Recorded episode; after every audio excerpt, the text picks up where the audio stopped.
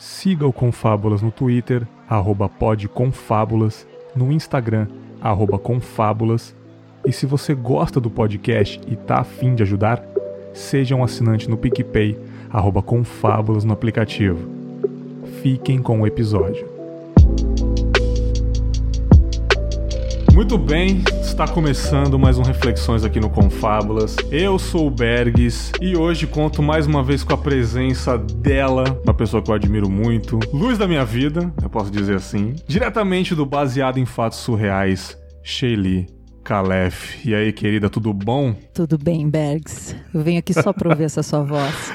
E eu preciso te contar que eu sou uma pessoa que não bebe, quem me conhece sabe que eu não sou de beber, mas eu comprei um vinho para essa nossa conversa de hoje. Sabe Exatamente. aquele vinho que é uma garrafinha de uma taça, exatamente, assim? Porque eu não consigo tomar mais do que isso. Postei no Twitter o print, você Achei que merecíamos. postou a foto no Stories, eu falei, olha que mulher chique, meu Brasil. E eu tô honrado, já que você não bebe e tá bebendo hoje só por causa da minha persona. Maravilhoso, Não maravilhoso. é bem da sua persona, né, Bergs? É esse assunto que é uma desgraceira, né? Esse assunto é um assunto garçom aqui nessa mesa de bar. Você, no caso, é o garçom. Pra- prazer metre, né? Cara, maravilhoso. É, eu acho que o assunto merece uma descontração etílica. Pô, maravilhoso, belo resumo. Galera, ouvintes, como eu disse no episódio anterior, é, este é um episódio praticamente de continuação. O anterior, sobre alto amor, eu gravei com a parceira de podcast da Shelly, a Marcela Ponce de Leão. Foi um papo, cara, muito agradável, leve. A gente, a gente tentou entender o que é alto amor pra gente, né? A Marcela também teorizou bastante coisa sobre isso. Não é a Siririca? Também. Brincadeira. Também é ótimo também. é, masturbação é muito alto amor também, né? então, se você não ouviu praticamente essa primeira parte, entre aspas, baixa aí, ouça o episódio, né? Pra mim é um prelúdio, vamos dizer assim. E hoje é um episódio sobre fim de relacionamento. Tan, tan, tan, tan. É, não foi muito fácil decidir gravar, eu enrolei um pouco. Confesso que eu não ia gravar por agora. Homens enrolando o fim do relacionamento. Jamais. É uma coisa que eu vou falar lá na frente, jamais. Mas se eu ia gravar um dia, por que não gravar logo de uma vez, exatamente, né? Total. Mais uma vez, eu acho que eu escolhi a pessoa certa pra gravar, porque ela acabou de me falar que disso ela manja muito, né? eu disse que eu manjo muito de relacionamento, que eu adoro me relacionar.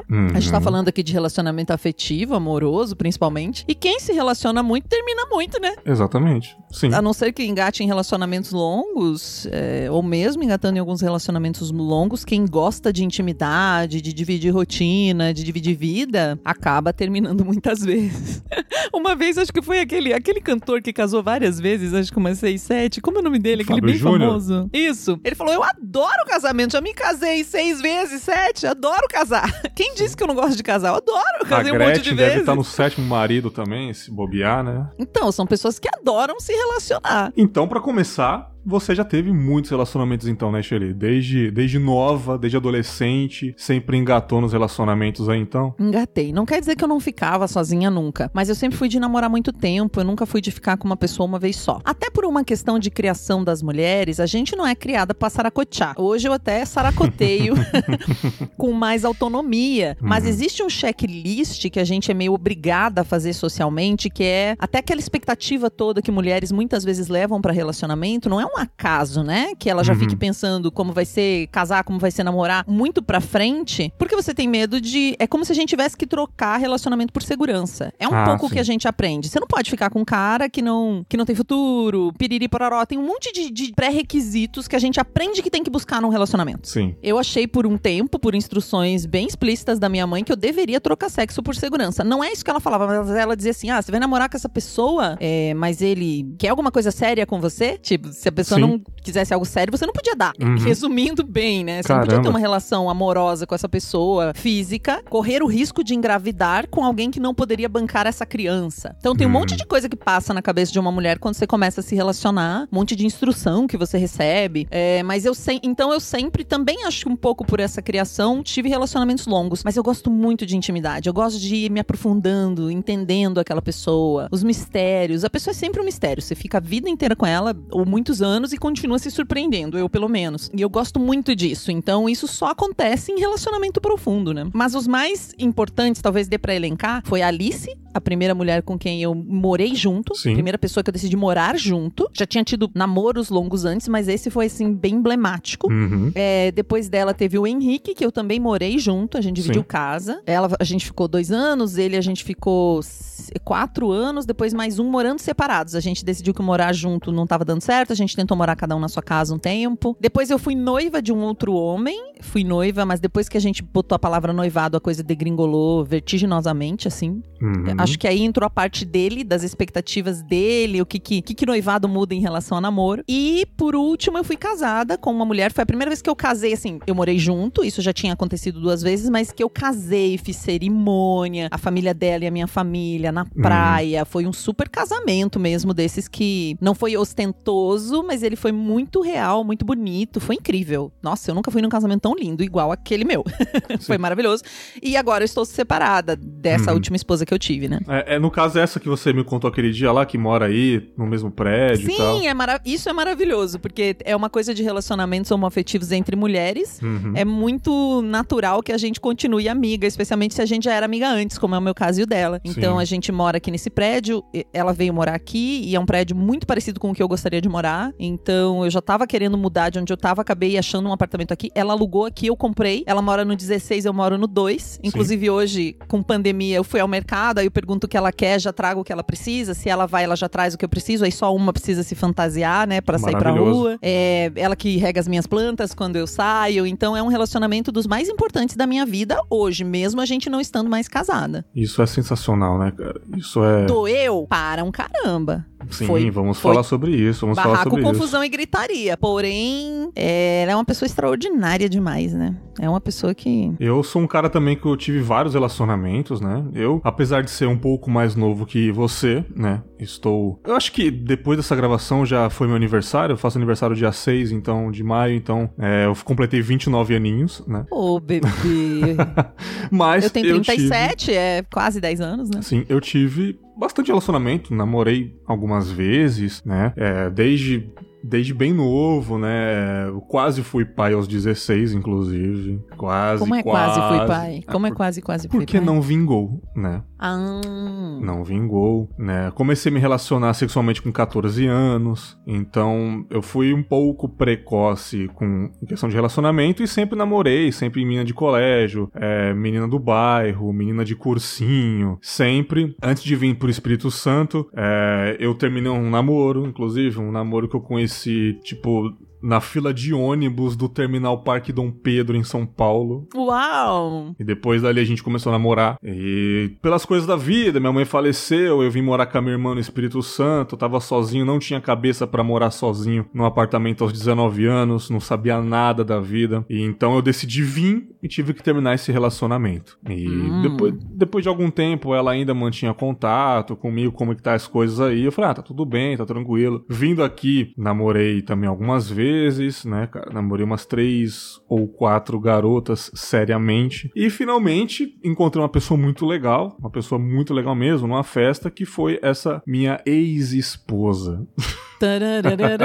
Olha aí a novidade do Bergs que tá fazendo ele falar desse assunto, É, pessoal. Exatamente, exatamente. Segura coração. Cara, e vou te falar que, tipo, cara, foi uma pessoa realmente muito importante na minha vida, por quê? Porque eu evoluí muito com ela, né, cara? Eu evoluí demais, assim. Eu casei moleque, mentalmente dizendo, moleque mesmo. E durante o relacionamento, cara, eu acredito que eu realmente virei uma pessoa responsável, uma pessoa juizada. E o que, que aconteceu pra você ficar assim como você tá agora? Ela, ela. Eu tô dizendo, se você virou uma pessoa responsável, como é que você desvirou desse jeito, Bergs? Não, que isso, eu sou uma pessoa responsável hoje. sou uma pessoa muito responsável hoje. Ai, ai. E, cara, é louco isso, porque quando eu conheci ela, eu falei, cara, essa pessoa é a mulher da minha vida. É a mulher da minha vida mesmo, cara. Tipo. Foi aquele amor à primeira vista, aquela coisa assim que a gente fala cinematográfica. É, não foi bem à primeira vista, assim, mas, cara, eu falei, cara, é ela. Tipo, não existe outra pessoa. Tem que ser ela. E eu não sou um cara religioso, mas eu cheguei ao ponto de pedir pra tudo que eu não acredito pra ter ela. Uau. Sabe? E eu falei, cara, eu não, eu não vou conseguir ser feliz sem ela. Tem que ser ela, tem que ser ela. Enfim, tipo, teve desencontros, a gente ficou uma vez só, eu acabei namorando outra garota, ela também começou a namorar outro cara. Aí a gente se desencontrou. Ela apareceu na internet depois de um tempo e me adicionou. Eu falei, caramba, é Oi, ela. sumido.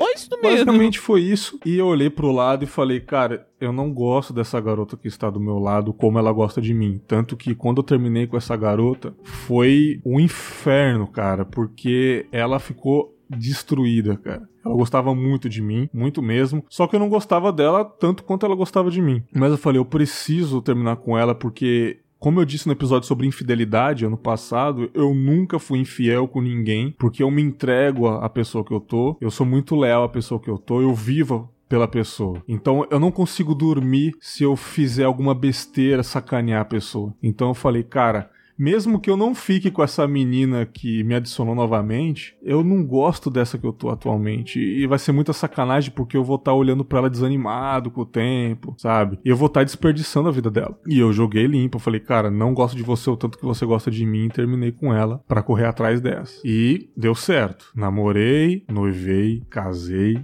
na igreja, no papel e tudo mais. E foi incrível, cara. Foi muito, foi um casamento muito feliz nos primeiros cinco anos. Foi muito bom, como eu disse, evoluí muito, construí uma vida legal com ela. Não tinha o que reclamar. Eu tenho isso que você tem, assim. Quando eu tô com alguém, é Deus no céu, a pessoa na terra. Não eu é, tenho cara? que ter cuidado pra não ovacionar a pessoa. Eu trato isso em terapia. Olha porque aí. assim, a pessoa inclusive pode começar a me esculachar, me esculhambar. Eu tenho dificuldade de perceber, porque eu sou uma pessoa muito apaixonada. Quando eu me apaixono por alguém, me apaixono violentamente, assim. Não de fazer tudo pela pessoa, eu tenho meus limites muito. Eu deixo muito explícito meus limites, assim. Mas eu gosto mesmo, sabe? Eu nunca fiquei com alguém com quem eu fui morar junto que eu não achei que fosse pra vida inteira. Que eu não queria, que eu não tinha esse desejo. Sim. E como eu percebi que realmente era uma pessoa muito especial pra mim, porque eu ainda não tinha nada, eu ainda era um moleque tentando conquistar alguma coisa e ela sempre do meu lado, não, vai dar certo, uma hora você vai conquistar suas coisas, eu tô aqui contigo. Eu falei, cara, isso daí é muito parceria, cara. Mas tem um negócio que é muito esquisito, é muito curioso, Shelly, que se chama tempo. E esse tempo pode alterar muita coisa, cara. Do tipo, as pessoas mudam o jeito de ser, as pessoas passam a pensar diferente e as pessoas não combinam mais.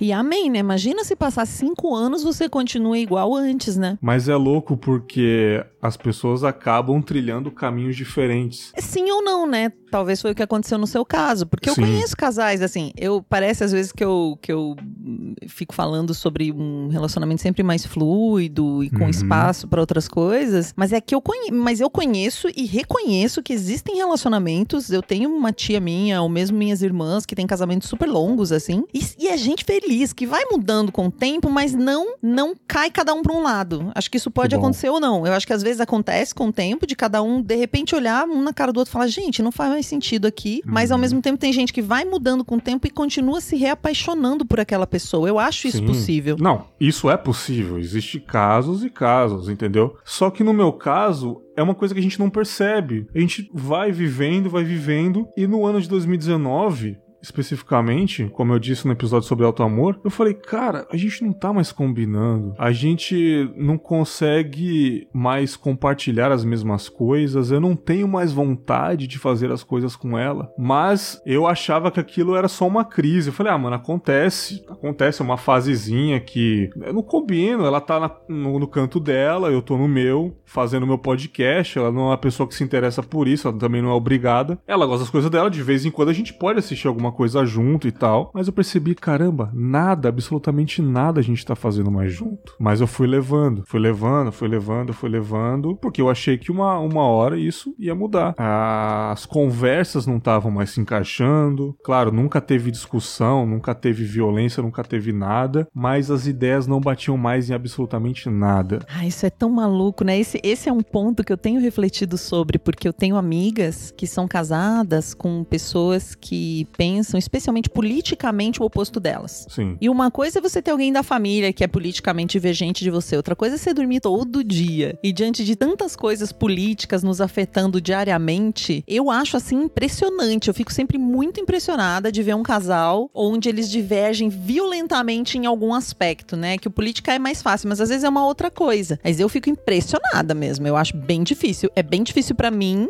é isso. E eu, tipo, parei para refletir depois que eu depois que eu terminei e tal, né, cara? Tipo, foi em janeiro mesmo, assim, eu voltei, eu voltei do evento do Confábulas e eu falei, cara, é, eu tive coragem de fazer o evento do zero, entendeu? Convoquei os amigos, foi a primeira vez que eu subi num palco. Eu falei, cara, tem que fazer isso acontecer. O evento foi maravilhoso, foi um dia histórico para mim. Eu ainda vou tatuar essa, essa data no, no meu corpo, de tanto que foi importante. E eu peguei e falei, cara, se eu tive coragem de fazer esse evento do zero, cara, correr atrás de patrocinador e, e vender ingresso, e vendeu tudo, lotou, tinha gente que queria entrar mesmo lotado, e foda-se, vai, veja em pé, o negócio foi histórico, a bebedeira depois, e falei, se eu tive coragem pra fazer isso, eu tenho coragem de mudar outras coisas na minha vida que não tá mais me satisfazendo. No próprio evento, não tinha vontade de falar pra ela como foi, entendeu? E eu falei, cara, isso não é mais relacionamento, uhum. relacionamento é a pessoa tá com você lá. Se a pessoa não pode, por motivos profissionais, depois que termina a sua palestra, o seu curso, o seu evento, imediatamente você vai ligar pro amor da sua vida e falar: foi foda, foi isso, foi aquilo, você tinha que estar tá aqui. E isso não me deu vontade. E eu falei, cara, isso não é mais um relacionamento. Então eu cheguei em casa e tomei a decisão. Eu reparei também que já tava na cabeça dela isso, mas faltava um dos dois admitir que não tava mais bem. Tanto que não teve discussão nenhuma. Eu disse todos os pontos, ó, a gente não tá mais junto, a gente não assiste coisa junto, a gente não compartilha da mesma opinião junto, a gente tá distante, a gente tá dividindo uma casa apenas. Somos roommates. E ela pegou e falou: É, a gente tá meio estranho mesmo. Eu falei: O que, que você acha? Ah, se você quiser. Foi meio isso. Eu falei, cara. Foi uma constatação. Só exatamente, só precisava alguém admitir. E depois que eu falei tudo, foi uma choradeira, porque todo relacionamento, mesmo que seja um término tranquilo, não tem é, prato voando pra lá e pra cá, é uma uhum. conversa civilizada, mesmo assim dói. E talvez é, é uma das. Talvez é a segunda maior dor que eu senti na minha vida. Depois do falecimento da minha mãe, essa foi uma das maiores dores que eu senti na minha vida, porque eu fui pro sofá, Shelly, e falei: como é possível essa pessoa que eu pedi a Deus pra ela estar tá na minha vida, de repente eu não queria mais que ela tivesse na minha vida, cara? Da onde virou uma chave que ela não tá sendo mais importante para mim amorosamente falando. Uhum. Você entende isso? Entendo e acho complexo porque a gente tem uma coisa de primeiro quando a gente é adulto acho muito comum isso acontecer, né? Se constatar a coisa. Uhum. Mas essa coisa de você pedir pela pessoa e de repente você não querer a pessoa, eu acredito que a gente tem como adultos muito poucos lugares para encaixar as pessoas que a gente gosta. Ah. Por exemplo, eu sou uma mulher, tô solteira, conheço você, Bergs, um cara bonitão, simpático, bacana. Qual é a possibilidade de interação que a gente tem no mundo hoje? Provavelmente ela é romântica, né? É difícil a gente fazer um amigo depois de adulto. Cara, Ou mesmo quando a gente vira sentido, amigo, cara. rola um.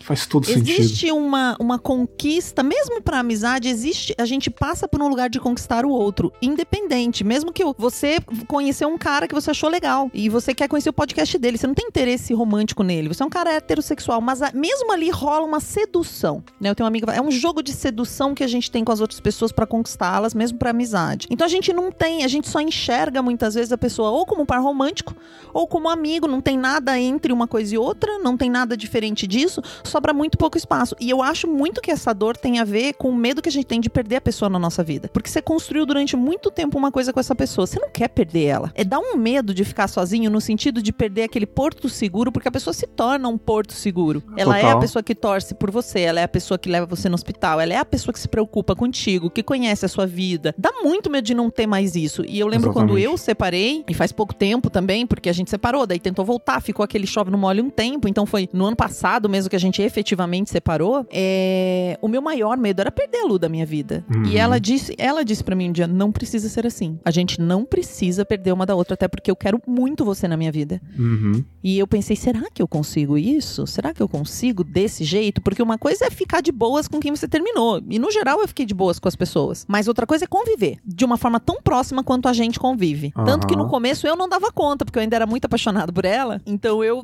tremia na base. Eu via ela, eu ficava, ai meu Deus. Sabe quando você vê a pessoa e já começa, tipo, babar? Sim.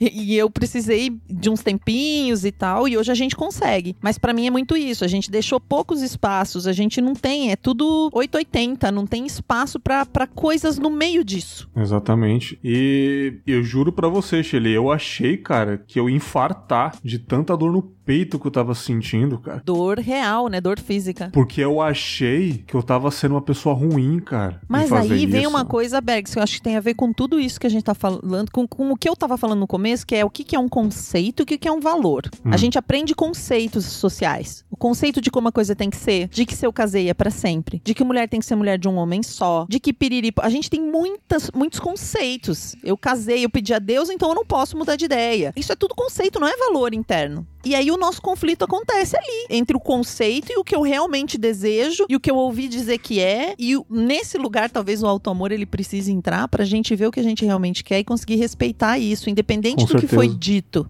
Com sobre certeza. as regras. Eu fui muito julgada várias vezes. Eu lembro quando eu terminei com o Henrique, quando a gente terminou, que era um cara muito legal, um cara bacana mesmo. Assim, nosso relacionamento era muito divertido, legal, bacana. E quando eu tive, comecei a ter problemas com ele, eu conversei com a minha melhor amiga da época e ela disse: Ai, sua régua é muito alta, Shelly. Porque ela tinha um relacionamento que tava um caos, mas para ela, se o cara assim comparecer, digamos, uhum, né? Sim. Se vocês estiverem tendo relações íntimas bacanas e não brigarem muito, tá bom. Mas para mim, não. A minha régua é realmente muito diferente da dela. Então eu tinha limites muito mais curtos de paciência com aquele relacionamento ou de, de tolerância com algumas coisas que eu não, não, não podia aceitar realmente. Então a minha régua é diferente, mas ela é minha. Eu não, não sigo as regras sociais de que se ele é legal, já é muito melhor do que a média, eu preciso ficar com ele. Exatamente. O que, que é a média? Né? A média para quem? Eu não quero só ter uma companhia, eu quero viver coisas extraordinárias. Eu, eu vim para isso, sabe? No mundo. Sim, sim, cara. Mas é, dói, dói e é complexo. É complexo, porque é isso, tinha na sua cabeça uma coisa te dizendo, você tá errado, você tá acabando com a vida dessa pessoa. Quem mandou Total. casar? A Total. minha ex falou isso, ela fala isso pra mim até hoje. Ela fala, você terminou, você acabou. Ela, até hoje, ela, hoje brincando, claro, mas ela sempre que ela pode, ela uhum. joga na minha cara que fui eu que que, terminei com ela. Ela sempre fala isso, que eu magoei ela. Magoei mesmo na época, mas é isso. Esse, esse, por quanto tempo dá para carregar o peso dessa culpa, né? É, eu não me arrependo de ter casado. Foi importante, foi importante mesmo. Mas é, quando eu terminei, eu falei, eu preciso terminar porque eu não quero mais desperdiçar o tempo de vida dessa pessoa. E no momento que eu terminei, eu já desejei que imediatamente, nos próximos dias, nos próximos meses, ela encontrasse alguém, cara. Porque eu tava muito culpado. Mas é interessante, porque do jeito que você fala de relacionamento, você já denuncia o que você considera um relacionamento. Então, qual é o teu valor? Por exemplo, Sim. que é uma coisa tão longeva, porque você falou muito, não é a primeira vez que você fala agora de que eu tô desperdiçando o tempo de vida dessa pessoa. Sim. Porque você considera um investimento a longo prazo a relação. Sim. Isso é o seu jeito. Exatamente tô tentando lembrar, tem um livro que fala de, de quatro formas básicas de amor. E você. de que, que as pessoas têm. Então tem gente que entende amor como é, presentear uhum. o outro. Tem gente que entende amor como estar lá do lado. Quando você falou aquela coisa, ah, tem que dividir as coisas. Se a gente não tá dividindo nada, não é amor. Tipo, se eu não me interesso em dividir com ela, ou se ela não se interessa pelas minhas coisas, ou eu pelas dela, isso não é amor. Isso é um conceito seu, né? Um, um valor que você claro, acredita. Total. Mas tem gente que não, não é isso. Tem gente que é o toque, por exemplo. Eu já sou muito mais nisso. para mim, eu preciso encostar na pessoa. para mim é muito difícil me relacionar com alguém que não gosta que encoste, que não gosta de conchinha, que não gosta de ficar de mão dada. Eu sou essa pessoa que fisicamente eu necessito de contato. Ah, Isso para mim é amor. Ah, mas, mas, sim, tem é um combo, mas tem o que a gente valoriza mais. Então, quando você tá com uma pessoa, digamos, para você o contato é o importante e para ela é o fazer coisas junto, dificilmente isso vai engrenar. Tem um livro que é super legal, acho que as quatro formas de amor. Depois eu vou, vou fazer, a gente põe aí nos, nos coisas para as pessoas lerem. Isso me ajudou muito quando eu li, porque eu percebi, às vezes, assim, eu e a minha ex-mulher, né? A gente se gostava muito, a gente amava a outra. Eu amei ter casado com ela, foi uma das coisas mais importantes da minha vida. Sim. É, no começo, logo depois que a gente terminou, ela ficou muito puta, do tipo, por que, que a gente casou então? Como se quisesse eliminar aquilo da nossa vida. E foi, como que a gente vai eliminar a coisa mais extraordinária que a gente conseguiu fazer? É tipo ter um evento. A gente conseguiu fazer um evento, levar 40 pessoas para ficar quatro dias na praia, a gente conseguiu alugar casa, conseguiu levar uhum. nossas famílias. Foi extraordinário. Eu não vou apagar isso. Eu não quero apagar isso. Da, deu da certo, conquista. o tanto que deu certo, o tempo Um que, que deu certo. claro, um investimento de grana, um investimento emocional,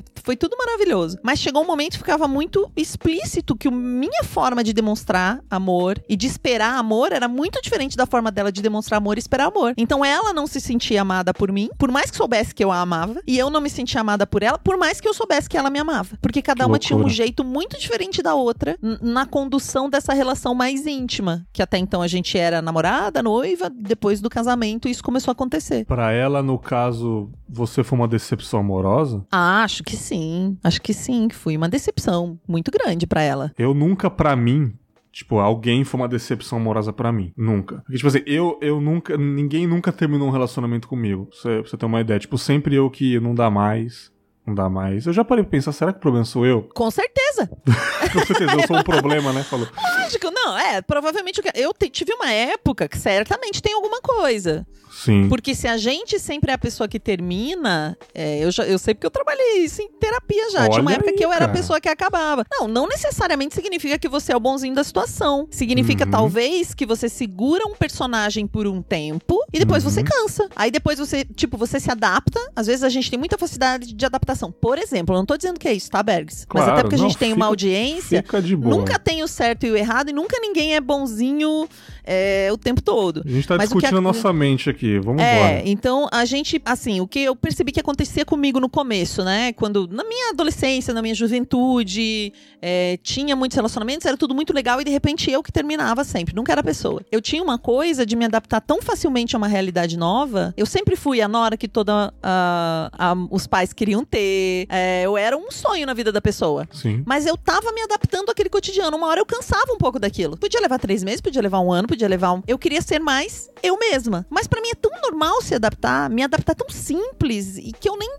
diferenciava uma coisa da outra. Não era por maldade, não era intencional. Mas chegava uma hora que eu cansava um pouco. Eu vivia muito a rotina da outra pessoa. E aí eu terminava. E a pessoa ficava boiando. Eu deixava a pessoa na água. A pessoa fazia: hã? Como assim? A gente tava maravilhoso ontem, loucamente apaixonado. O que aconteceu, sabe? Então era uma coisa que eu criava e deixava realmente a pessoa super mal, chateada, porque ela não viu aquilo chegar. Uhum. Porque eu também escondia. Eu via aquilo chegando e discutia eu com a minha cabeça. Eu não ia sinalizando, olha, tô descontente, olha, isso eu não quero. Eu não sabia dizer isso pras pessoas. Eu queria ser aceita e ser amada. Depois, com o tempo, que eu aprendi a sinalizar mais cedo, a brigar mais. Porque Uhum. essa coisa de não gosto de brigar é uma ilusão. Não é, ninguém gosta de brigar, mas sinalizar. Porque não tem nada mais triste. Isso aconteceu comigo uma vez. Uma vez eu, é, com a Alice, por exemplo, um dia ela chegou pra mim e disse: não faz sentido. E eu "Ah!" falei: como assim? Até ontem nós estávamos bem. Porque ela foi se desapaixonando, ela se apaixonou por outra pessoa, ela começou a construir uma relação paralela Uhum. não contou nada, es- escondeu ainda, além de não contar, escondeu super bem, porque aí tava tendo uma, é, tava tendo uma traição no sentido convencional, né? Sim. Ela tava me traindo com outra pessoa, então ela fingia que a nossa relação tava boa. Quando ela chega pra mim e fala que acabou, eu quase morri. Porque, e, e quase morri não pela traição em si, no sentido dela ficar com alguém, mas pela traição ao nosso relacionamento, dela não ter sinalizado pra mim. Ela não me deu nenhuma chance. Eu não tive nenhuma oportunidade. Porque quando ela comunicou pra mim, ela já tava vivendo praticamente com a outra pessoa numa relação paralela. Isso é um pouco cruel, né? É, vira cruel, mas, é, mas era o que ela tinha pra me oferecer no momento. Eu entendi isso depois. Cada um vive o que dá Uhum. conta de viver. Era o que ela tinha pra oferecer. Ela não saberia fazer de uma forma diferente. Doeu pra caramba, mas essa traição de não sinalizar. Então hoje eu sempre busco falar o que eu tô sentindo, porque a pessoa não tem bola de cristal. A gente espera às vezes que pelo nosso olhar de chateado, a pessoa deduza o que a gente que a gente não gostou, alguma coisa assim. Então eu busco sempre ser mais explícita nos meus sentimentos, mesmo que pareça régua curta ou que a gente tenha que ter mais DR, ou que a gente precise conversar mais. Eu não quero que a pessoa tenha uma surpresa em relação ao, que eu sinto. Eu não quero guardar, eu não quero esconder pra mim, pra um dia chegar com uma conclusão pronta que eu não dividi com essa pessoa que eu disse que amava. Porque se você ama alguém, você vai dividir com essa pessoa. A gente precisa Exatamente. respeitar essa pessoa no sentido de dividir, né? Então eu tive que aprender isso com o tempo. Hoje eu acredito que eu faço bastante isso, já deixo tudo bastante, tudo que eu sinto, mesmo que eu tenha medo de perder a pessoa, eu já falo de cara. Hoje eu sou uma pessoa que eu busco relacionamentos é, abertos. Eu não Uhum. quero um relacionamento onde eu não possa. Eu fui viajar, quero ficar com alguém numa festa, eu não quero me sentir culpada. Se me der Entendi. vontade, eu quero fazer. Entendi. Porque o corpo é meu e eu faço o que eu quiser com ele, eu não Sim. quero dar satisfação. Isso é um princípio pra mim. Ah, Mesmo com a Lu, desde o começo, nós nos casamos, isso já tava acordado desde quando a gente namorava.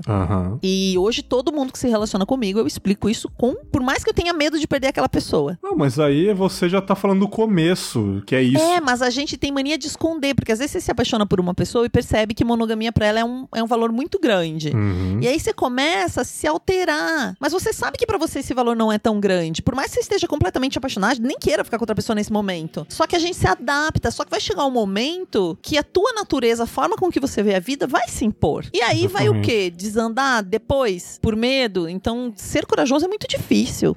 Ah, minha filha. aí.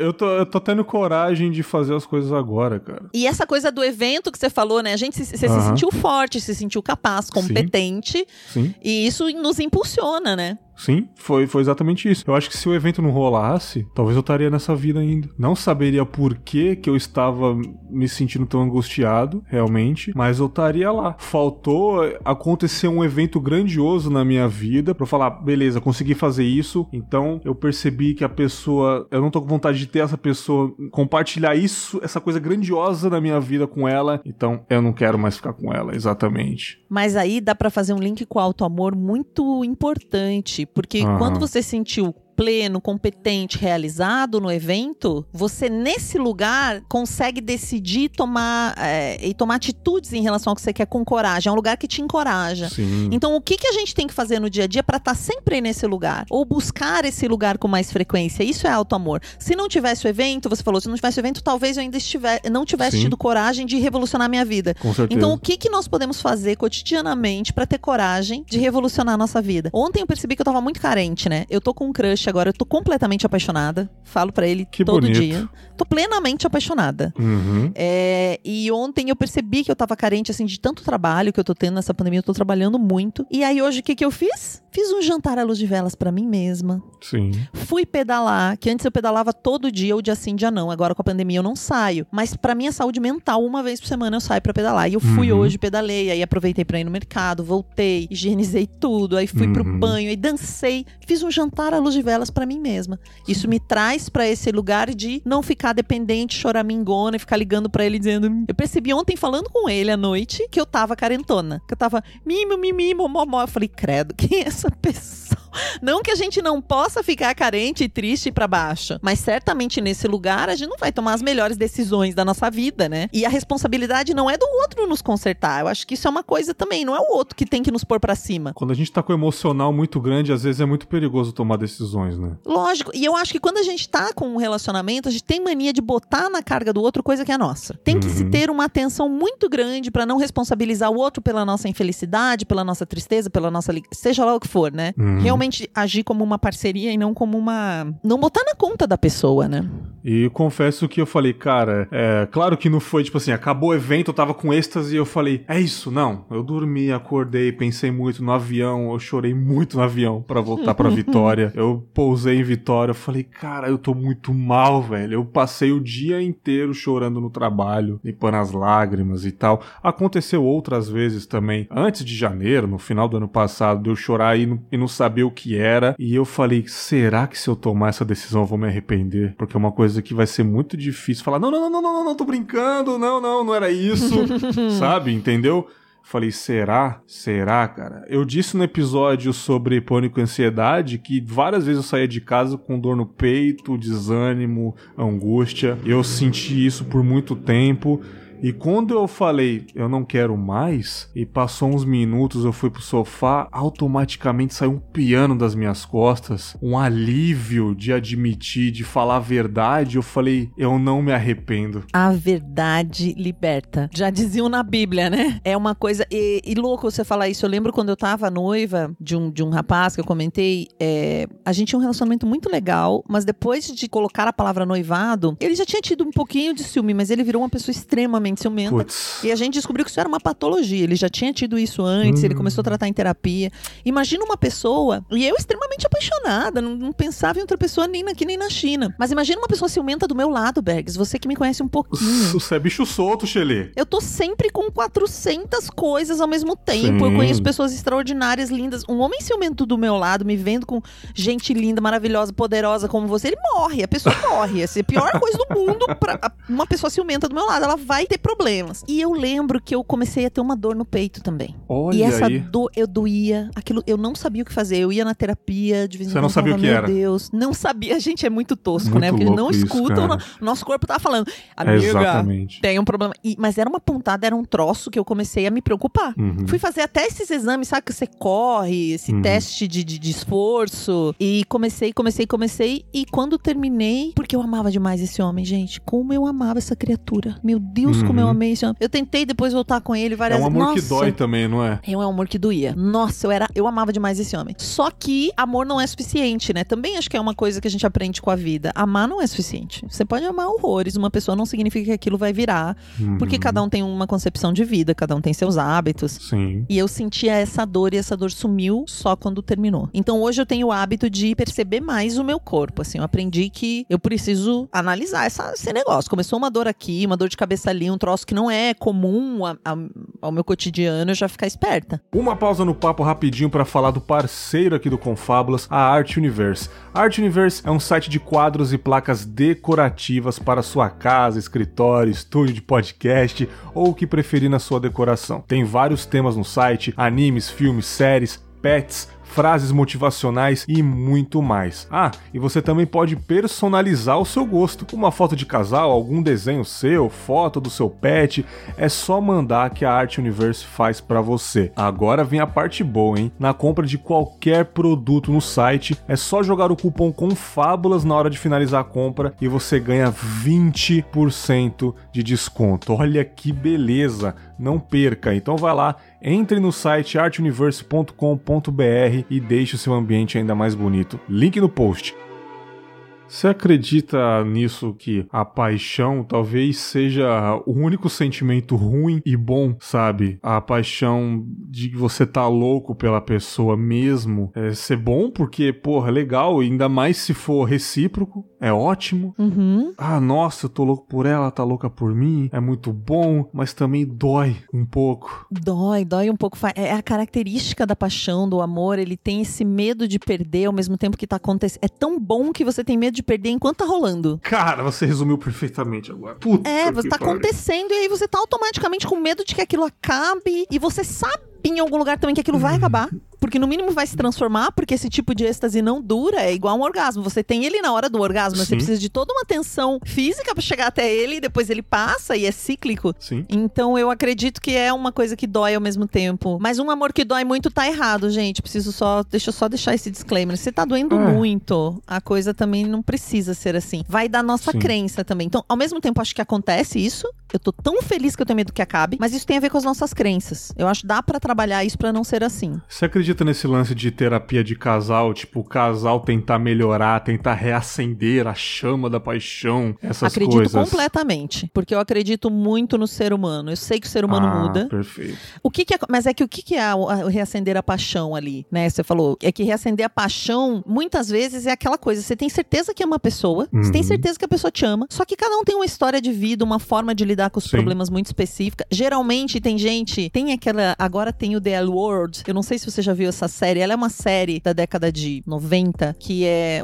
é, é todas mulheres lésbicas em Uhum. Hollywood, é um seriado americano. Então o único jeito de você aprender como era ser sapatão naquela época era assistir essa série. Pirata, a gente conseguia de várias formas, e agora Aham. existe a segunda parte, com as mesmas atrizes que fizeram na época, Uhum. agora tem a segunda parte, foi lançada esse ano. Caramba, que legal. E tem umas que fazem terapia, elas não estão fazendo terapia, mas tem lá o exemplo mais clássico, né? Que é uma das pessoas tem mania de resolver tudo sozinha, não divide os sentimentos. No geral, esse é um homem, mas mesmo em relações homoafetivas, com dois homens ou duas mulheres, vai ter. Uma pessoa não fala dos próprios sentimentos e a outra se sente cega. Uma é a que chora, é a que pede pra resolver, o outro é o que se fecha, geralmente é, o- é o cara, né? Por uma questão cultural. Sim. É, que aprende assim, não é hormonal, não tá dentro da gente. É aquele registro de que o homem não pode chorar, não pode falar, pipipi. Uhum. Aí ele não conversa, a outra conversa. Chega uma hora que eles vão se distanciando. Eu acredito super que a terapia pode resolver isso. Eu acredito que foi isso. totalmente. Eu acredito que foi isso no meu relacionamento, é. é. Tem muito erro meu nisso de também não falar o que eu tô sentindo, entendeu? E logo a pessoa também não vai se interessando mais e os dois vão se distanciando até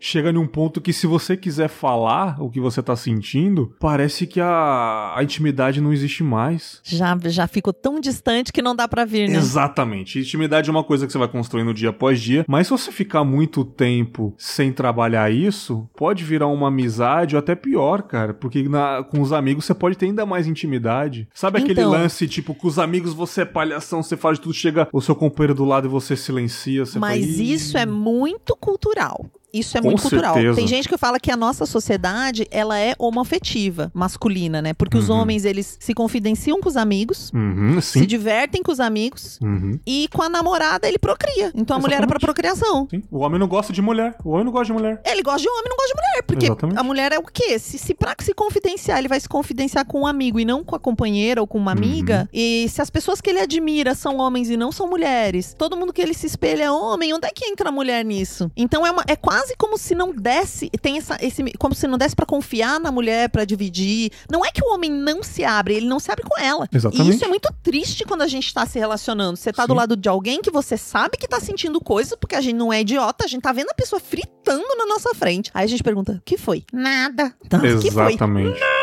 Eu lembro a minha primeira mulher, a Alice, eu lembro que eu voltei de um evento, eu tinha ficado uma semana fora trabalhando e eu sonhei. Eu tive um sonho que eu morava com a minha irmã e minha irmã dizia: "Eu vou embora para pagar mais barato o aluguel". Quando eu acordei, eu falei, ela vai me deixar. Caramba. Eu não sei porquê. Hoje eu sei que toda vez que eu sonho com a minha irmã mais velha, é meu relacionamento. Putz. Não sei qual é o link, mas tem uma coisa psicológica, subconsciente. Não sei. Uhum. E aí, a minha colega que tava viajando comigo, né, que conhece a gente, ela falou: será, Shelly? Eu falei: vai acontecer. Eu cheguei em casa, ela tava mó esquisita. Primeiro que ela não foi, não se interessou em me encontrar, demorou para chegar em casa, tava no ensaio, ela trabalhava com teatro. E aí ela chegou e eu: o que que foi? Nada, o que que foi? Nada, o que que foi? Nada. Tá bom. Passou o dia eu achando ela esquisita. Lá no outro dia, o que que foi? Nada? O que que foi? Nada? O que que foi? Até que uma hora ela falou, então, eu acho que a gente não faz mais sentido. Putz. Pô, mas eu tive que arrancar com a faca essa informação, sabe? Ela ia levar até onde isso, né? Eu não sei até levar, mas se eu não tivesse enchido o saco, uhum. eu não ia ficar sabendo desse negócio. Ela já tava com toda uma vida paralela. E quando a pessoa tá fazendo merda, ela esconde mais ainda, né? Porque se é uma merdinha, ela é capaz de falar, mas ela foi indo pro submundo do tudo esconder. Então é uma coisa. Nem sei por que comecei a falar disso mesmo. A Dei esse exemplo pra quê? Sobre esse lance de não, ah, não de se não, abrir. Da pessoa, pessoa não se abrir, isso. né? É muito complexo. E, a, e, isso é muito arrogante também. Quando a gente não se abre, e eu tô falando de mim, é uma arrogância, porque a gente acha que o outro não vai entender. Que ele não tá. Tem uma. É o, é o oposto de amor. Porque se eu amo uma pessoa, eu respeito Perfeito. o que ela pensa. Teve Perfeito. um cara que eu ficava uma vez e ele disse assim para mim: a gente tava ficando já fazia uns meses. E era um cara que eu tava apaixonada por ele, tava gostando muito de ficar, ficar com ele. E um dia ele chegou para mim e disse assim. E ele tava tudo fudido. Ele tinha que, teve que trancar a faculdade porque ele tava com dívida, ele tinha perdido o emprego. Sabe quando você tá naquela fase merda? Eu não tava nem aí, gostava do cara, tava tudo bem. Pra mim, Sim. dinheiro vem, vai. Se arruma um emprego depois, tava tudo certo. Aí ele chegou pra mim: Ai, meu, eu acho que a gente não vai dar certo porque você tem uma vida super estruturada nesse momento, eu tô todo fudido de grana. Eu já sabia, ele já tinha me contado. Se você quiser fazer uma viagem, eu não vou poder. Eu falei, mas tudo bem, se eu quiser fazer uma viagem, eu faço? uma viagem. Eu vou te, te contar, olha, eu vou viajar.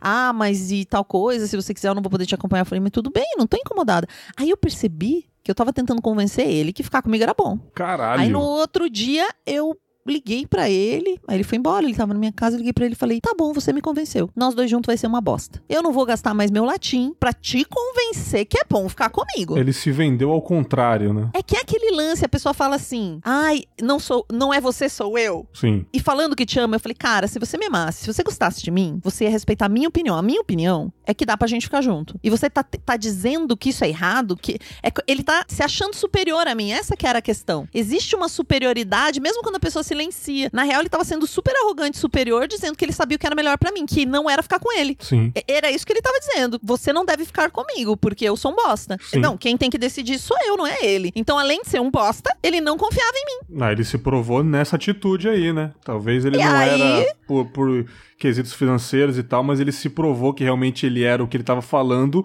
em não saber. Em o... não confiar em mim. Exatamente. Dizer que gostava de mim, mas não, não, confi- não confiava. É, eu vejo muitos homens fazerem isso, como eu tenho o grupo lá de apoio a mulheres que sofreram violência sexual, muitos homens entram em contato comigo falando: olha, minha namorada me contou que sofreu uma violência do tio, do pai, do irmão, de um ex-namorado, e o que, que eu tenho que fazer? Eu quero ir lá denunciar. Eu falo: quem é você? Se você ama ela, confia nela. Só ela pode decidir o que ela quer fazer. Sim. Geralmente eles entram em contato comigo porque eles querem um aval pra passar por cima da opinião dela e fazer o que eles acham certo. Caralho. E aí eu falo pra eles, mas tu não disse que ama essa pessoa? Não é porque ela foi estuprada que ela não sabe cuidar da vida dela. Porque esse é, é o pior estigma, né? As pessoas acham que se uma mulher é estuprada é porque ela se colocou em risco. Porque socialmente a gente quer culpar a vítima. Putz, lamentável isso, cara. É, mas é, mas é assim. E daí o que, que o companheiro fala? Não, ela tem que fazer uma terapia, ela tem que isso, ela tem que aquilo, ele quer impor. Eu falei, mas tu não ama essa pessoa, então deixa ela decidir pela vida dela. O que, que eu tenho que fazer? Eu falo, você apoia. Você vai chegar e vai dizer pra ela assim. E tem muitos que me ouvem e realmente tomam uma atitude bem bacana, sabe? Eles realmente vêm me procurar sem saber o que fazer diante da situação. Eu falo, você vai olhar pra essa mulher que tá ao seu lado e vai dizer: Eu tenho certeza que você é capaz de decidir isso, amor. O que você quiser fazer, eu vou te apoiar. sim, Você diz o que você quer. Sim. E eu tô aqui do teu lado. Sem dizer pra ela, você deve fazer isso, você deve fazer aquilo, você deve fazer aquilo outro. Porque isso é o oposto de amar alguém. Só que as- todas essas coisas de relacionamento vão envolver nosso pai, nossa mãe, nossa criação, o país onde a gente vive.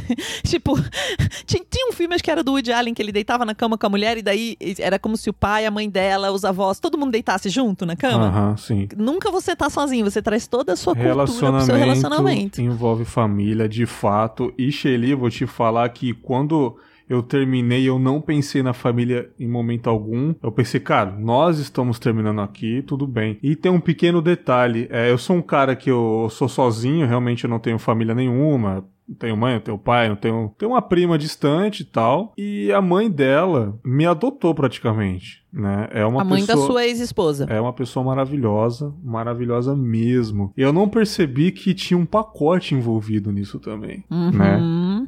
Ela, ela, eu não tive coragem de falar pra ela, tipo, fui trabalhar, falei, comenta com a sua mãe que a gente tá terminando na boa. E realmente terminamos na boa, a gente conversa até hoje, entendeu? Tá, tá tranquilo mesmo, tá civilizado. Não teve, não Uhum. teve discussão, não teve briga nem nada. Comenta com ela, eu fiquei morando com ela um pouco ainda, né, até, até estruturar minha vida e tal. Cheguei em casa, ela disse pra, pra mãe dela, a mãe dela tava tranquila. Eu olhei pra ela, tava tranquila, ah, tudo bem, não sei o que, né? Uhum. Aí eu fui pro meu quarto. Eu já tinha ido pro outro quarto fazer minhas coisas. Aí, só de lembrar, eu já fico até meio. até marejado. Eu tava assistindo um filme, editando podcast, alguma coisa assim. A mãe dela chegou devagarinho, com, com um chocolatezinho, me deu um pedaço de chocolate, sentou do meu lado. Ela já tava com os olhos cheios d'água já, né? Ela me olhou e falou assim: Você vai embora, né? Eu falei: É, acontece, né? Eu chamo ela de tia, inclusive. Acontece, tia.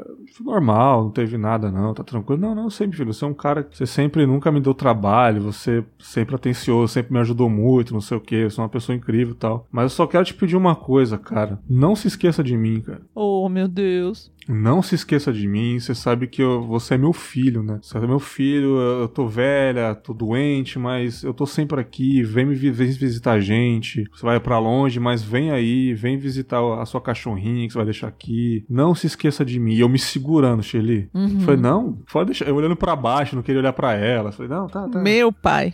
Tá tranquilo, tá tranquilo. Tá de boa. Ela, não, tô te atrapalhando. Não, claro que não, pode continuar falando. Você sabe que, porra, eu gosto de você pra caramba. E começou a falar de alguns momentos legais que eu vivi com ela, alguns momentos Uhum. engraçados. E tá, aquele dia que você, pô, foi muito engraçado. "É, realmente, tal. Aí, então tá bom, tá? Por favor. E ela tá falando assim, ó. soluçando nela, né? Aí ela foi. Saiu do quarto. Aí eu fui, fechei a porta do quarto. Shelly, quando eu fechei a porta do quarto, cara, eu nunca chorei tanto na minha vida. Oh, meu Deus. E eu chorei e eu falei, cara, eu falando pra mim mesmo, eu não sou uma pessoa ruim. Eu não tô fazendo isso porque eu sou uma pessoa ruim, eu só quero ser feliz, eu só tô procurando minha felicidade. Tal, e chorando, e chorando, e chorando. No travesseiro mesmo. Eu falei, cara, eu não sabia que ia ser tão doloroso, cara. Eu não sabia. E eu comentei com os amigos sobre isso, cara. A mãe dela me destruiu, cara. E os meus amigos, é, cara, tem um pacote aí, cara. Não é só você e É. ela, não. É a família também, cara. E recentemente, Shelly, isso daí faz tempo. Foi em, foi em janeiro mesmo que aconteceu isso, né? Recentemente, três dias antes dessa gravação, eu tava no meu trabalho. Aí ela já tá morando com a filha e tal, né? porque ela já é uma pessoa que precisa de ajuda, já doente e tal. Tem fibromialgia, dor no corpo pra caramba, precisa de ajuda. Ela apareceu no meu trabalho do nada, Shelly. De tarde, assim, ó Ai, ai. de máscarazinha e tal. E começou a chorar no meu trabalho, cara. E ela querendo me abraçar. Eu, não, não, tia, não pode, não pode. Só tem ficar distante e tal. Você não sabe por onde eu andei. Eu, eu, eu, não, eu tô fazendo uma semi-quarentena. Eu tenho que trabalhar às vezes também, não sei o quê. Ela, tudo bem, mas aqui eu tô te pedindo, cara. Vem almoçar comigo no dia das mães, por favor. Vem almoçar comigo. E eu confesso que, a princípio, por mais que esteja bem o relacionamento, eu quero ficar no meu canto. Porque eu tô curtindo muito. Eu disse pra Marcela, né? Na gravação anterior, Uhum. que eu tô curtindo muito meu espaço, meu cantinho, fazer minhas coisas. Eu voltei a cozinhar frequentemente. A- eu tô cu- curtindo a minha faca nova que eu comprei, sabe? Eu tô Uhum. curtindo limpar minha casa, ouvir minhas músicas. Eu tô curtindo esse espacinho. Eu não queria estar com eles por enquanto. Mas depois desse pedido, cara, é inevitável ir. Falei, não tem Se como. você não for, eu vou aí dar uma coça em Você você. entende isso? Não tem como Uhum. não ir. Não tem como, cara, fazer isso, cara, sabe? É o vai remorso. aguentar a dor. Você, você terminou, foi corajoso, agora vai ser corajoso pra ir olhar na cara, aguentar Exatamente. a emoção. É isso, tem que ser corajoso do início ao fim, não dá pra escapar da vida. Você a vida isso? não dá essa alternativa, né? E, eu- e ela ficou dois minutinhos só, porque ela não podia ficar muito lá. Eu falei, tia, vai pra casa, não sei o que você veio resolver na rua, mas vai pra casa, vai pra casa. Pode deixar que eu vou, tá? Eu vou. Ah, então tá bom, você vai, né? Eu vou. Aí quando ela saiu. Lá vai falei, você se "Eu esconder vou no banheiro. Eu vou no toalete rapidinho. E desaguei, cara. Tremi, tremi. Contei pra uma galera também que aconteceu. A galera, putz, cara, sério. Eu falei, é, mano, foda. Foi mais uma vez, falei, caramba, cara, não é só uma pessoa que você termina. Você termina com todo aquele convívio, com os Aquela amigos da pessoa. Você- às vezes você deixa de ter esses amigos também. É, eu já estive do outro lado. Essa minha primeira mulher que eu disse que eu fui no evento, eu voltei, ela tava tendo um outro relacionamento já e tal. Uhum. E assim, realmente ela escondeu muito bem de mim, gente. Essa coisa de que você sabe, você não sabe. Depende Aham. o quanto a pessoa quer te mostrar. A pessoa Sim, consegue, sim, sim. viver uma vida paralela. Só que ela não pensou nisso também. E eu vim de Curitiba pra morar em São Paulo, namorando ela. E aí depois casei com ela, morei com ela. A gente era do mesmo grupo místico que eu frequento até hoje, há 12 anos e eu tô Sim. lá. Então toda a minha vida tava linkada com a vida dela. Os pais dela eram os pais que eu visitava. Os final do ano, inclusive como os pais dela eram separados, a gente sempre ia na casa da mãe depois do pai ou o inverso. Tipo, era sempre os almoços de família eram os almoços de família na casa dela, os primos eram os primos dela, as primas eram as é, A minha família aqui era a família dela. As duas famílias dela, a família da mãe, já casada com outra pessoa, e a família do pai, já casado com outra pessoa. E ela não teve a menor sensibilidade. Simplesmente eu perdi todo mundo do dia pra noite e foi muito bizarro porque não tem como eu esquecer. Ela falou isso, saiu de casa. Eu falei que eu ia sair de casa, depois eu falei, eu não tenho estrutura pra sair de casa. Me precipitei. É melhor você sair, porque. E ela já tinha saído no dia, assim. Eu falei, eu não tenho estrutura. Eu falei, ah, eu vou, em uma semana eu saio daqui. Eu falei, eu não tenho possibilidade de perder você e ainda perder o lugar onde eu moro. Não dá. Mas ela sumiu naquele dia. Ela falou pra mim e sumiu. E eu fui pra casa de uma amiga e depois voltei, ela não tava mais lá. Ela desapareceu, foi pra casa da moça com quem ela tava ficando. E aí toca o telefone. É a mãe dela. Oi, queria falar com a Alice. Aí eu. Rapaz. Ela não mora mais aqui. A mãe dela, o quê? Meu Deus do Como céu. assim? Falei, pois é. Ela disse que tá com outra pessoa e sai. Ela, o quê? Não, eu falei, é isso. Não, não é possível, tá acontecendo alguma coisa. Rapaz. Beleza. Aí passa mais um tempo, toca o telefone. O pai dela. Porque ela céu. parou de atender o celular. Ela simplesmente foi pra sei lá onde, parou de atender o celular. E eu ainda tive que ficar com a incumbência de explicar pra mãe e pro pai o que tinha. É, foi muita maldade. Foi muita falta de sensibilidade na Eu não época. consigo, eu não consigo, não. E aí ela desapareceu do nosso grupo de amigos, do nosso grupo místico, e todo mundo me perguntava, e aí, cadê a Alice? Porque a gente era um casal que morava Aham. junto. Eu falei, não sei, não sei. Ela saiu de casa, nós não estamos mais juntos. Ela desapareceu, então eu tive que falar pra todos os amigos, pra toda a nossa. Ela simplesmente sumiu, foi viver a lua de mel dela nova lá, e eu fiquei na água, cara. Foi uma dor. Nunca mais vi o pai dela, que era uma pessoa que eu gostava muito. A avó dela, que era uma fofa, aceitava a gente totalmente, sabe? Pô, maravilhoso. Nunca cara. mais vi ninguém. Acho que a mãe dela, uns anos depois, eu cheguei a falar com a mãe dela, meio por acaso, que é uma pessoa também extraordinária, o companheiro da mãe dela é um amor. Mas assim, na hora foi uma falta de tudo. A pessoa esquece mesmo. Porque ela tá Sim. tão insegura também. Hoje eu vejo o lado dela com mais facilidade, né? Mas foi muito difícil perder ela, a família dela, todos, tudo que eu conhecia como, como importante pra mim ali naquele momento, Sim, né? não, é- não é- não que eu não queira, não que eu queira perder esse contato com ela, só esse breve momento mesmo, né? Tanto que, pô, eu sou um cara que eu não tenho quase ninguém na minha vida, então Uhum. pessoas precisam de pessoas, né, cara? Sabe? Tipo, esse mundo é feito de pessoas, né, cara? É, é sol- solidão tem que ser temporária. Sabe? Solidão não pode ser pra sempre, cara. Caminhar sozinho não é legal, entendeu? A gente precisa de pessoas mesmo. Pra você. Tem gente que gosta, tem gente que não vai se relacionar amorosamente com alguém, assim. Eu Tem nem gente digo amorosamente, eu digo em ter pessoas mesmo. Alguém, sabe? ah, sim, sim, sim, é muito Eu legal. Até agora isso. na quarentena eu sempre falo lá pros meus seguidores, eu tô fazendo live quase todo dia, né? Porque eu comecei a fazer live, daí todo mundo disse: "Ai, continua, você é minha companhia, eu Uhum. recebo muitos recados". Eu sempre falo, pelo menos com alguém você tem que falar. Com que certeza. parece, ó, pra gente que tem um monte de amigo e tá sempre conectado, isso faz parte da Uhum. nossa vida, é muito óbvio. Sim. Mas pra quem não tá muito nessa vibe, às vezes a pessoa passa um dia inteiro sem falar com ninguém que não seja lá mesma. Não, isso não então, é legal. no mínimo, falar com alguém, ter contato com alguém. Outro dia, uma amiga não me ligou chorando. Essa semana, Bergs, uma colega que eu, como eu, assim, jovem, bacana, que mora sozinha, Uhum. num apartamento legal, desesperada, porque ela falou: Eu me liguei essa semana que se eu morrer, ninguém vai saber. Você entende Vão me isso, encontrar cara. porque eu fedi. Eu É. falei, mas isso é. eu- mas eu falei, é, guria, só que isso é culpa tua. Se Pois você é. mora sozinha, você tem obrigação de fazer um plano pra um momento desse. Você tem que combinar com alguém. Eu tenho a Lu, que é a minha ex que mora aqui, uma é o plano da outra. Então todo dia a gente se fala pra ver se a outra tá bem. Porque realmente, se você mora sozinho e você cair, machucar a perna e não conseguir levantar no banheiro, você vai morrer. Sim, cara. Se você não sim. conseguir chegar no seu celular. Mas isso não é a culpa da vida e da solidão. Isso é culpa de você que não se organizou. Eu já Não, sou mais prática, Exatamente, sabe? exatamente. Eu já dei um pedala nela, falei, você vai se organizar, menina, porque não, Não, é o, dá. que eu tô, é o que eu me autocritiquei mesmo, porque eu já, eu já recebi críticas de duas ou três pessoas de que eu afasto as pessoas às vezes. Opa! É, sim, de que tipo eu não me interesso mais em conversar com a pessoa e eu acabo perdendo contato e eu não quero mais conversar, sabe? Eu não quero mais puxar assunto. Eu falei, eu não posso ser assim, cara. Eu não posso, não é porque eu, eu terminei um relacionamento amoroso com uma pessoa, não sou mais da família, entre aspas, em questão contratual, que eu tenho que ir embora, sabe? Eu disse, eu disse até pra, pra minha ex-mulher, eu falei, cara, eu não gosto mais de você como marido, mas por favor, eu não quero perder você na minha vida, cara, sabe? Eu não quero, tipo, você tá precisando de alguma coisa, manda um WhatsApp pra mim. Como já houve, ela precisou de eu instalar um negócio pra ela, eu instalei, sabe?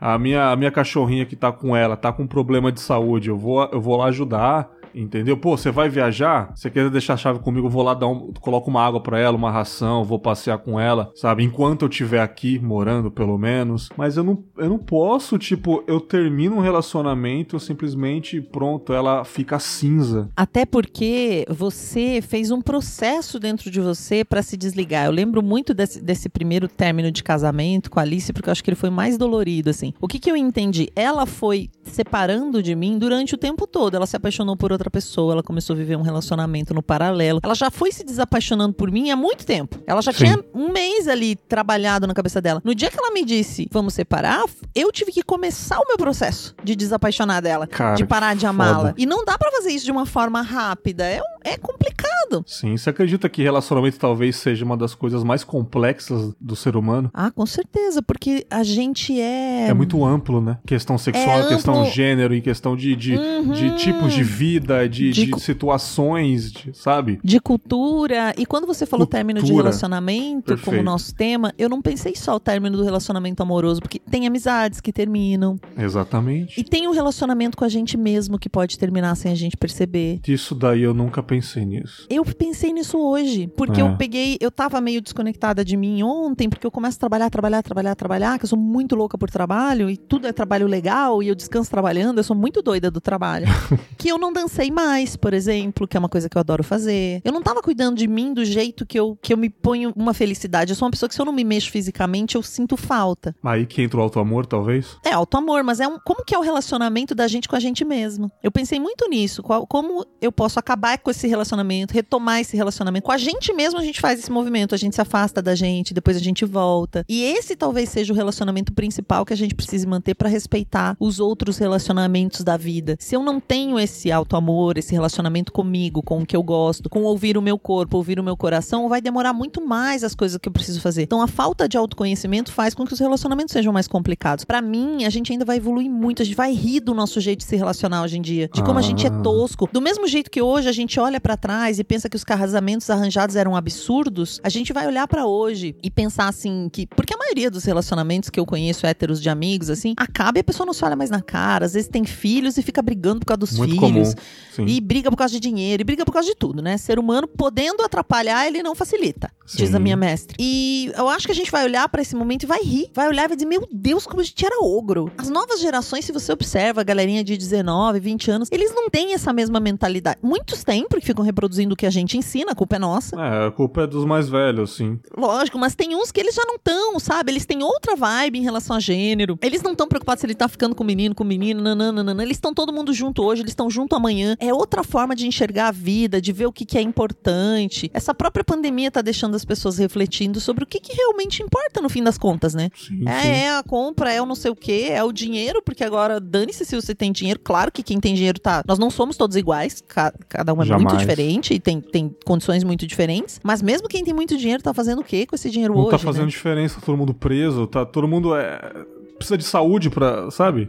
Sem saúde a gente não é nada. Então, o dinheiro meio que não importa nisso, né? Tem muita gente bilionária morrendo aí, sabe? É, eu amo esse assunto dos relacionamentos, porque eu, eu, meu principal assunto, assim, minha, meu principal interesse é comunicação. E é manipulação, porque a comunicação é um jeito de manipular. Manipular as palavras, manipular as pessoas, manipular as situações. Sim. Sempre você tá buscando alguma coisa quando você abre a boca. Seja Sim. lá pro que for. E é sempre sobre relacionamento. Eu fiquei pensando muito, assim, antes da gente entrar, porque quando você falou desse tema, eu fiquei pensando como eu posso contribuir com esse tema. Eu falei, nossa, esse é o meu tema principal. Relação. Comunicação é relacionamento. Não tem como, né? Sim. Eu tô falando com uma audiência lá numa live, eu tô apresentando um programa igual eu tô fazendo agora, no podcast nosso lá baseado em fatos surreais. É sempre. Isso é a minha relação com a Marcela, é a minha relação com a audiência, é a minha relação com vocês que são podcast. Tudo é relacionamento. E todos Sim. podem quebrar, digamos assim. Você acha que para manter um relacionamento, o que de fato precisa mesmo, assim, é respeito, sinceridade, mesmo, tipo, sendo sincero demais, você acha que pode abalar, mas seja mesmo, sabe, é, acima de tudo, ou tem que ter sempre uma mentirinha, senão é, o relacionamento também tem mentiras para poder se construir. É, quando você diz assim, sincero demais, até eu tô fazendo uma série de vídeos agora sobre relacionamento, sobre comunicação, onde eu falo de triangulação, de alguns conceitos, Uhum. e esse é um deles que eu vou fazer vídeo, porque as pessoas acham que ser autêntico é ser sincero. Mas aí, sincericídio e autenticidade são coisas diferentes. Uhum. Eu não tô dizendo para mentir, mas as pessoas acham que ser autêntico é falar o que vem na cabeça. E muitas vezes elas estão sendo grosseiras, rudes e estúpidas. Sim. Mas elas acham que elas, têm, que elas podem ser assim, porque isso é ser verdadeiro. A exemplo de pessoas que são famosas por serem assim. Então você machuca os outros achando que você tá sendo super legal e verdadeiro. Para mim, a coisa mais importante para você para um relacionamento é você querer aquele relacionamento. Porque Perfeito. quando você quer, você vai,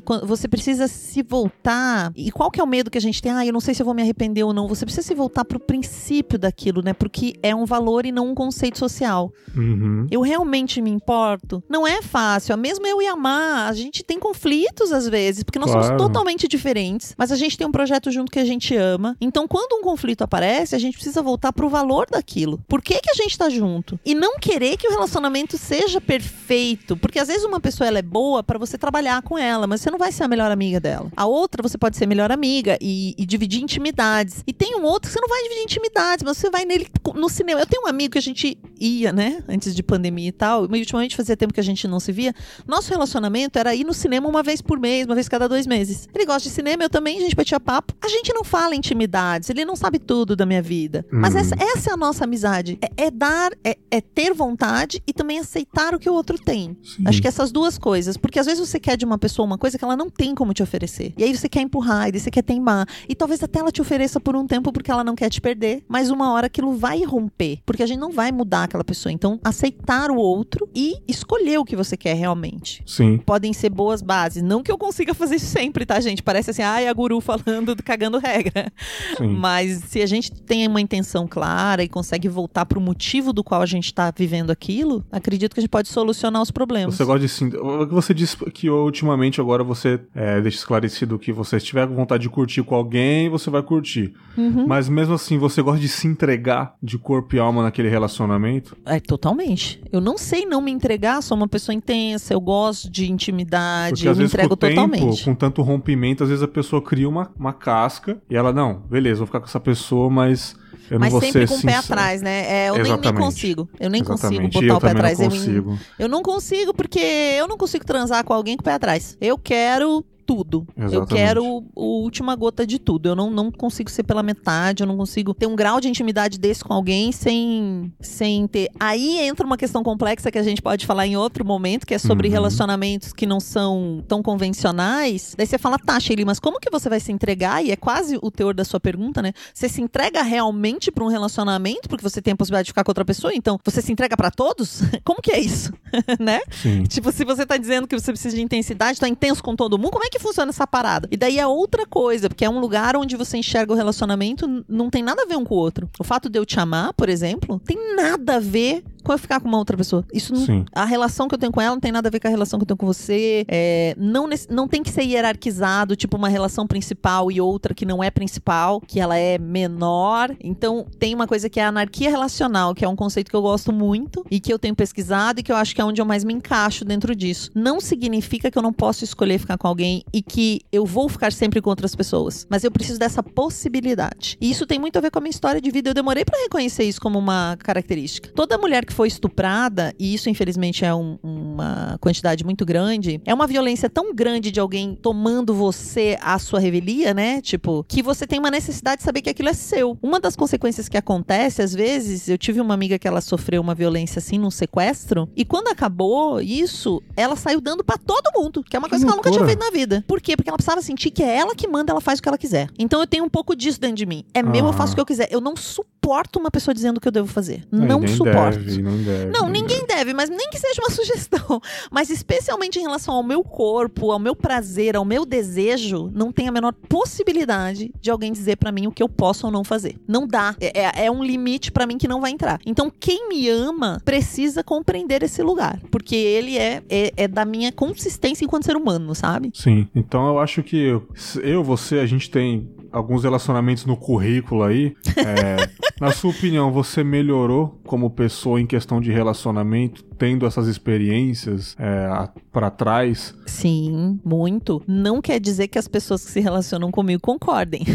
Não, mas aí é o que você acha. Você acha que você melhorou É, o seu é. jeito de amar, o seu jeito de se envolver Acho com as que pessoas? sim, e assim eu caio menos armadilha, eu crio menos problema pra mim mesma e pros outros. Acho que esse é todo o meu objetivo do meu, do meu desenvolvimento Aquela pulga pessoal. atrás da orelha sobre alguém. Crio você- menos problema, não, não crio problema onde não precisa, não me envolvo, não tento mudar, não tento interferir. Acho que já época na minha vida que eu vi, vi a pessoa se debatendo com uma questão que eu sei solucionar, por exemplo, uma questão profissional. E aí eu queria interferir, queria ajudar, queria contribuir, e até julgava a pessoa eventualmente, pô, mas por que, que não resolve essa merda uma vez? Sabe assim, hoje, meu Deus, essa é a vida dela. Não tenho nada a ver com isso, gente, nada, nada. Eu, eu não preciso mais, não, eu não tenho que cuidar. É igual aquela, a gente pega no pé de algumas amigas assim, fico, porque elas ficam pensando, ai, será que ele comeu? Será que ele não trabalha? Gente, Ah. se ele comeu, se ele não comeu, se a vida dele tá, se o trabalho dele tá bom, se é problema dele. Se ele quiser dividir comigo ou ela quiser dividir comigo, muito que bem. Mas isso não é problema meu. Aí que tá. As pessoas dividem porque querem. Que- a gente tem que entender isso, né, cara? As pessoas têm que entender isso. A pessoa divide a vida dela, fala da vida dela porque ela quer, não porque eu tô Ou, e se pedindo. ela não falar, tudo bem. Exatamente, é Às porque vezes ela é o quer. jeito dela. Sim, sim, sim, Às vezes é o exatamente. jeito dela. Se ela volta, é- o motivo não é pelo que ela veio, é pelo que ela volta. Então, se ela volta, é porque ela tá afim. E comecei a não teimar, porque tem momentos na vida que eu acho que a gente também olha e fala assim: ah, não, mas essa pessoa gosta de mim, ela não sabe ainda. acho que todo mundo já caiu nessa falácia, né? Não, essa pessoa gosta de mim. A pessoa não dá intenção nenhuma que gosta, gente. Ela não te liga, ela não responde mensagem. Mas você tá tão apaixonado que você quer acreditar que tem algo ali. E não tem, gente. Então, aprender a ver a realidade. Acho que a maturidade me trouxe uma habilidade muito grande de olhar o que é real. O que, que é real? Vamos lá, vamos pôr tudo aqui. Tá acontecendo o que na prática? Sem a minha fantasia, minha expectativa. E isso facilita muito, né? Facilita, inclusive, pra você mandar rodar o que não funciona logo de cara. Você já olha e já fala: Meu, eu sei que esse filme, eu conheço esse filme aqui. Sim. E não fica tentando forçar nada, sabe? Vai, vai numa vibe mais sossegada. É por isso que eu acho que a gente pode finalizar até com isso. Que é por isso que eu gosto muito das pessoas com quem eu já me envolvi. É porque isso faz a gente entender a diferença das pessoas. As pessoas que eu me envolvi são muito diferentes entre elas, então conforme você vai tendo um relacionamento, vai terminando, enfim, você percebe que, cara, olha as pessoas que eu me envolvi, é diferente, a gente passa a ampliar nossa visão do que é um relacionamento, né? E tem umas coisas maravilhosas, porque um dia você é a pessoa que tomou o pé, outro dia você é a pessoa que deu o pé, um dia você é a pessoa que chorou, outro dia você vê o outro chorando. Aí você faz, você vive um negócio, você fala, meu Deus, que horror. Depois você faz aquilo, você- aí você entende a pessoa, você fala, meu Deus, eu tô fazendo aquilo que fulano Ah, fez comigo perfeito. uma vez. Agora consigo entender o que, que aquele fulano tava Exatamente. sentindo, ou provavelmente. A gente fica mais Sim. compreensivo, né? E é por mais, por mais que você ache que seu mundo tá acabando, que você tá, tá doendo muito, você acha que você não vai superar isso, tudo passa. É incrível como tudo passa, cara. Todo Incrível. sofrimento passa. Nem que daqui a 30 dias venha um, um baque na sua vida novamente. Mas é incrível como eu olho pra trás e falo, cara, aquele sofrimento, aquela semana que eu chorei igual um louco, passou, cara. E eu tô feliz agora, cara. É louco Tem isso, um, cara. um- Eu não lembro o nome do filme agora, mas eu vi uma frase uma vez que resumiu bastante isso pra mim. Dizia que o sofrimento é inevitável, mas a felicidade também. Você não consegue escapar Perfeito. da felicidade. Do mesmo jeito que você não escapa do sofrimento, ele chega. Por algum- alguém vai ficar doente, você vai quebrar perna, alguma coisa vai acontecer. Sim. Em algum, não tem como você escapar de momentos de tristeza. Mas também não dá pra você se esconder da felicidade, porque de repente, do nada, ela vem e pega você e você tá rindo igual um idiota, né? Tá, tá sorrindo de orelha a orelha. Não sabe nem que dia que Uhum. é. Tá acordando com a roupa de ontem, esticou. Eu chamo de ócio afetivo, né? Aquele dia que a pessoa chega no trabalho com a roupa do dia anterior, porque ela foi dormir na casa de alguém, Sim. ela não tinha previsto isso, ela foi praticar o ócio afetivo, e de repente você tá sorrindo de orelha a orelha. Toda vez você fala, não vou me apaixonar de novo, jurei não mais amar pela décima vez. vez. E aí, quando você vê, pum, é inevitável. A felicidade, ela te pega. Então confie nisso. Se você tá triste agora, você que tá nos escutando, se você tá Uhum. sofrendo, a felicidade tá ali na esquina e não tem jeito, ela vai pegar você. Exatamente, você que tá terminando o relacionamento, terminou, sabe que se você estiver sofrendo, a felicidade vai te pegar daqui a pouco, cara. E tudo Vai. passa. Que maravilhoso isso, Shelly. Cara, eu acho que não tinha um encerramento melhor do que esse. Foi muito bom esse papo, realmente. Mais uma vez, eu não erro os meus convidados. Olha aí. E Eu vou começar a pedir os números pra você da Mega Sena, Bergs. eu tô precisando ganhar, porque eu tô liso. Mas enfim. É, pô, pessoa maravilhosa, já falei o tanto que eu sou seu fã, já, já divulguei tudo Ah, querido, quanto é lugar, tanto que eu te admiro e foi muito esse bom convite. esse papo. Espero ter você novamente aqui, né? E também espero que os ouvintes do Confabro, os ouvintes do Baseado em Fatos Reais, falem um pouco sobre isso. Mande um e-mail, chega na mensagem no Instagram, no direct, no Twitter. Não precisa contar uma história de relacionamento se você não tiver vontade, mas dê algum depoimento, né? Porque é pra isso que a gente faz o Baseado em Fatos Surreais. É a base são né, relatos, né? Senão não existiria nesse formato, pelo menos, o baseado em fatos surreais. Mas por favor, diga como que é esse bendito podcast aí pra todo mundo que não conhece ainda. No Baseado em Fatos Reais, a gente conta a sua história. É como Né? se tivesse acontecido com a gente. Então você manda aquela história surreal. Pode ser triste, alegre, a história que for. Sabe aquela história que você tem que beber um pouquinho pra conseguir falar? Sim. Aliás, já tô mais embalada, que foi a minha Eita! taça. Na verdade, eu vi que dá uma meia taça essa garrafinha, a menor garrafinha que existe.